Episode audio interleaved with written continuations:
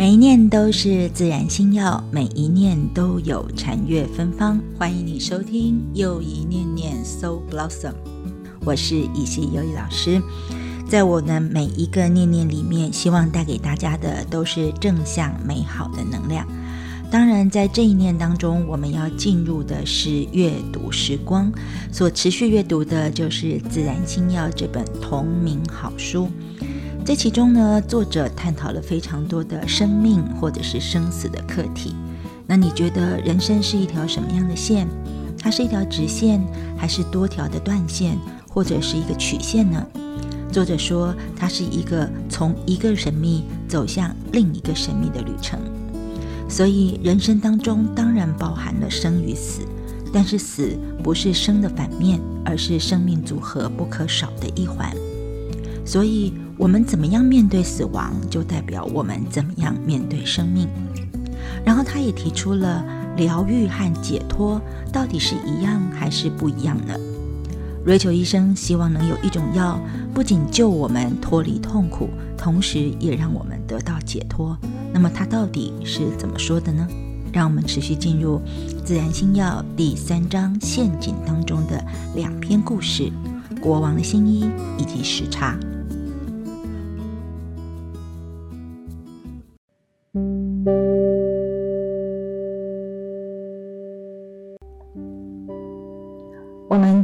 的是第一百三十九页，篇名是《国王的新衣》。地球有四季之分，人生也一样，每一季都有它的美和媚，还有它的祝福。如果我们把注意力只放在春季和夏季，那么是人生的自然的韵律就会流失于失大于得的这个层面。其实人生既不是一条直线，也不是多条断线，它乃是从一个神秘走向另一个神秘。就像一年中包括秋和冬，人生。也包括死，但那不是生的反面，而是生命组合不可少的一环。当面对生命的问题时，避谈死亡是大家最常见的情况。尽管科技已经揭开这个世界多数的奥秘，但我们对死亡仍不甚了解，连科学的手指都尚未触及。或许有人会问：任何尚未为科学所设的领域，是否都值得我们去探索？然而，我们得说，大多数能使生命有深度、有意义、有价值的问题，却不是科学所能解开的。我于一九七四年开始研究人们面对死亡的问题，在此之前。我就对这个范畴有兴趣，就跟那些能吸引我专业兴趣的其他范畴一样。随之，我便开始在我们的图书馆找寻当代文献，那是美国国内最大最好的图书馆之一。走到柜台前，我跟坐在里面的小姐问说：“可否指引我找到有关死亡的期刊？”你的意思是癌症研究和肿瘤月刊吗？还是美国心脏病月刊呢？我们互望了一下，然后我说道：“死亡。”他有些不解地低下头，开始找寻 “death”，也就是 “D” 字头底下的索引，最后找出这类书是摆在图书馆最顶楼的书架上。随着他的指引，我走下楼一层又一层，眼睛看到的竟是各式各样的医学杂志及期刊。最后，终于到了底楼，在那里，我寻遍了成排高至天花板的书架，有关死亡的书籍就只摆了一格，而且还空得很。其中摆了五本过期的死亡学月刊，两本牧师安慰遗族的正道集，以及一本新约圣经。在一阵惊讶之后，我想到自己必须面对当代医学的阴影面。先前我走过了成千成万的期刊书刊，到达这里，其实他们都可能是有关死亡的广泛反应。然而，死亡本身却依然隐秘，所会在这个代表医学现貌的知识殿堂中，只占有些许的空间。不仅是这间图书馆，就是全美国每一所医学院的图书馆也都这样。一九七四年的时候是这样，如今还依旧这样。彼时，死亡在我心中所占的分量，亦有如那几本书在图书馆所占的分量。可以说，后者显现出我内心的想法。大多数医生都跟我一样。只有在各样努力都无效之后，才会面对死亡。通常我都是尽快把这些死亡丢之脑后，而让脑子只装着各种有关疾病的知识和治疗的方法。在旧金山的西奈山医院担任小儿科住院部主任时，我有了第一次死亡的体验，但那可不是医术失手所导致。我一直不晓得，原来死亡也是一种医疗。有的时候，就在一个人将死之前，旁人可以直接体验到他的全我。有天早晨去上班，从我的办公室里传出争吵的声音。打开房门，里面有几位护士和住院医生正争得面红耳赤。是为了一位处于血癌末期的五岁小男孩。原来当天早上，他跟叫醒他的护士说，他即将要返家。他兴奋地指着衣柜内那口小箱子，对护士说：“请帮我把东西收拾收拾。”那位医生护士吓了一跳，心想：这个小男孩病得很重，协议中……欠缺血小板或白血球，是谁同意他回家的呢？谁不晓得他的身子很虚弱，只要一点小伤就会让他流血不止而死。这位护士问了当时同时当班以及上一班的其他护士，说是谁小告诉小男孩可以回家的，但没有人这么说过。随之，这群愤怒的护士怪罪起年轻的医生。这样的指控可是惹恼了那群医生，因为没有哪一位医生敢擅自做出这种不可能的事。就这样，越吵越大声，最后转到我的办公室来。他说：“可不可以用救护车把他送回家？就待一个小时呢？”他们问我。显然是不想扫小男孩的兴，打击他的期望。这么做似乎有些危险，所以我就问：有哪个人问过他？是谁告诉他可以回家的？不出所料，没有人敢承认，也不想再玩这种游戏。所以我说：那我去跟他说吧。进了他的病房时，他正面向着房门，坐在病床的枕头上给图案着色。他瘦得不成样子，显然病得很厉害。他抬起头，正好与我四目相对。就在这一刻，房间有了异样，空气似乎静止，而散发出一种鹅黄色的光。我只感到仿若有股巨大的力量。把我们拉出了时间之外。霎时，我对这个小男孩有种强烈的愧疚感。几个月来，我对他做了不少让他疼痛的事，但是却没有能治好他的病，这让我颇为惭愧，真想避开他。在我们目光相会之际，他似乎多少了解我的苦衷，同时也原谅了我。就在此刻，我有种释怀之感，不只是对自己，对小男孩，也对所有我曾治疗不见效而造成他们诸多痛楚的孩子。我获得了疗愈，他的虚弱和我的倦怠都消失了，我们仿佛变成了知心的朋友。在那一刻，我们分不出你我，两个灵魂分毫不差地辛苦扮演着戏剧中的角色。他扮小男孩，我演医生，而这出戏终于完成。有何目的，我们不晓得，但绝无关谁原谅谁。有的只是诚挚的接纳和相互的尊重，这一切感受只是刹那之间。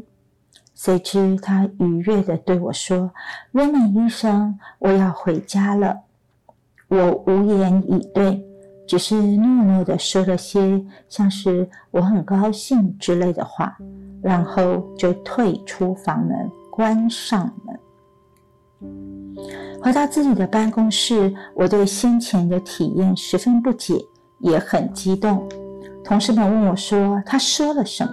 我告诉他们：“我没问。”同时我就说了：“何不我们就等一下，看看到底怎么回事？”几个钟头之后，小男孩觉得倦了，躺下来，拉起了小被子，连头盖住，安安静静地过世了。同事都很难接受他的死讯。这么可爱的孩子，他们照顾了好长一段时间。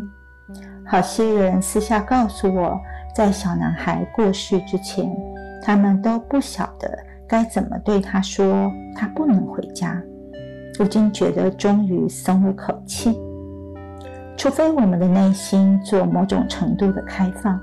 否则就觉察不出某些现象，因为我们能看到的往往就是内心想看的。小男孩只会晓得即将回家个中的恶妙，非我们这些同事还有我所能了解。我在那一刻也体会不出来，因而我就做了一件宽心的事，把那件事给忘了。就在我去那个医学院图书馆找寻死亡资料之后的一年，我断断续续做了几个很清楚却也很困扰我的梦，梦见自己再次站在几位好些年前就病逝的孩童病床边。就寝之前，我根本就不记得这几个孩童的名字。不过在梦中却清楚记得他们的检验报告、床头摆设的画、心爱填充玩具的名字，甚至他们穿的睡衣的样式。自然而然地，我就会清楚看见许多他们生前时我所没有看清的东西，也能再次听见完整的谈话，句句不漏。尚且包括谈话中所流露出的希望和恐惧、关怀和悲伤。有些多年不曾想到的人，我也能看见他们脸上表情的细微变化。这就好像之前我不想看到他们而存放在某处。但这些梦最让我惊骇的是，最终。我发现，他们都是那些我最不希望去想的事：悲伤、痛苦、无助和故去。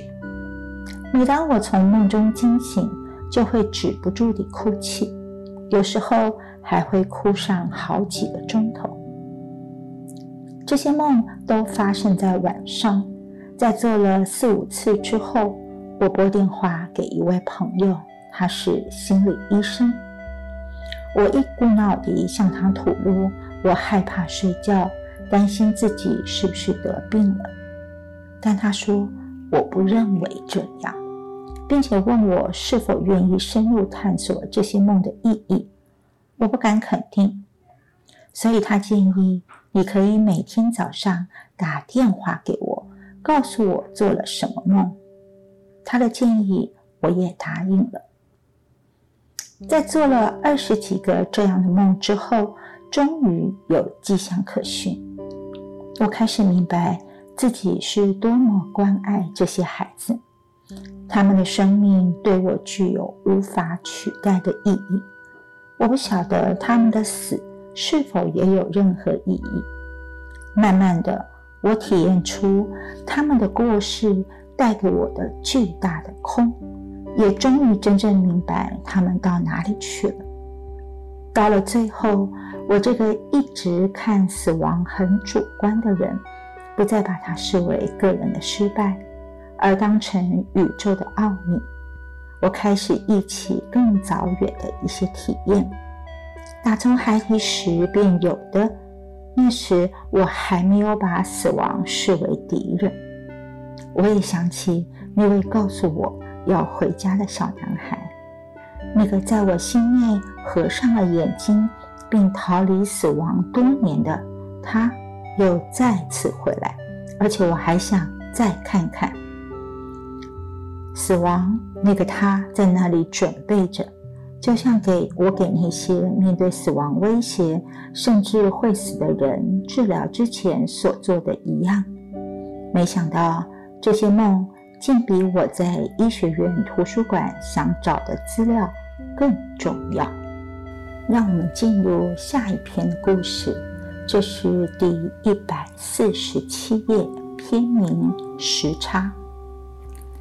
三十年前，我还在纽约市实习时，有一次看了一部有关西藏医学的纪录片。西藏当时还不大为一般人所知。我虽然因受训而时间很紧，但仍去看了这部片子，因为邀请人是我的男朋友。这部片子令我难忘，但直到三十年后。我才慢慢了解其中的含义。这部纪录片诉说的是一间西藏诊所的一天，有一位年轻的西藏女医师当家负责。不像我们这里的诊所是位于钢筋水泥大楼的一楼，片子里那间诊所位于山顶，只有一条崎岖陡峭的山路可达。这条路旁每隔十五英尺到二十英尺就立着一只法轮，巨大的圆筒表面附着翻纹。每当人们经过，一推动法轮，就会传出嗡嗡的声音，福气就像香味般飘荡在清晨的宁静里。旧的记忆，片子一开始是日出的景象。年轻医生独自在诊所里祈祷，随后他点燃大碗中的灯蕊，表示诊所开始看诊。我们医院的看诊也差不多是那个时间，但之前会在医院的餐厅先来上一杯即溶咖啡，一个甜面包，和同事间开点小玩笑。看着看着影片。我觉得有一种氛围向我涌来，就如《国家地理》杂志所介绍的一样，在我和影片中那位医生之间，慢慢拉开了一道鸿沟。随之，诊所的大门打开了，看诊的人像潮水般涌了进去，有老人、小孩、受伤者、垂死者。以及那些怀着希望、焦虑的家人朋友，我认得这些面貌，就跟在我诊所中所见的一样。那位女医生身处于我所陌生的国度，使用着奇怪的工具，但跟我一样处理着相同的事情。或许这种事是各地医生每天都得面对的，真有意思。我观看着他的诊疗动作，望闻问切，给有救的人希望，给无救的人安慰。虽然我听不懂他说的每一句话，但所做的每件事都是那么的熟悉。影片是以诊所打烊作为结束，在那个时间，我和同事都会伏在案前。正笔填写有关的表格，可是这里一天的结束却是那么的不一样。太阳依然高挂在山顶，但病人都走了，诊所再度恢复宁静。女医生的帮手是个年轻男孩，他会飞快地跑下山去，拨动着经过的法轮。走了一个，然后两个，接着第四个、第五个。当他们都走了，就再次剩下女医生独个儿。暮色四合之后，他吟念着藏语的祷文，一句一句传下山谷。随后，他静默了一阵子，然后伸手捻熄大碗里的火焰。此时，大荧幕上打出的字幕说：“他为病人痛苦的结束祈祷，祝愿生灵获得解脱。”我对这段话有些困惑。难道他是为所有的死者祈祷吗？何以这样一位全力奉献于救人的医生，却是这样结束一天？并且，他若不是为死者祈祷，那么又是为谁祈祷呢？解脱对我全无意义。然而，三十年后的今天，我发现治疗和解脱似乎是相同意义。因此，我希望能有一种药，不仅救我们脱离痛苦，同时也使我们得到解脱。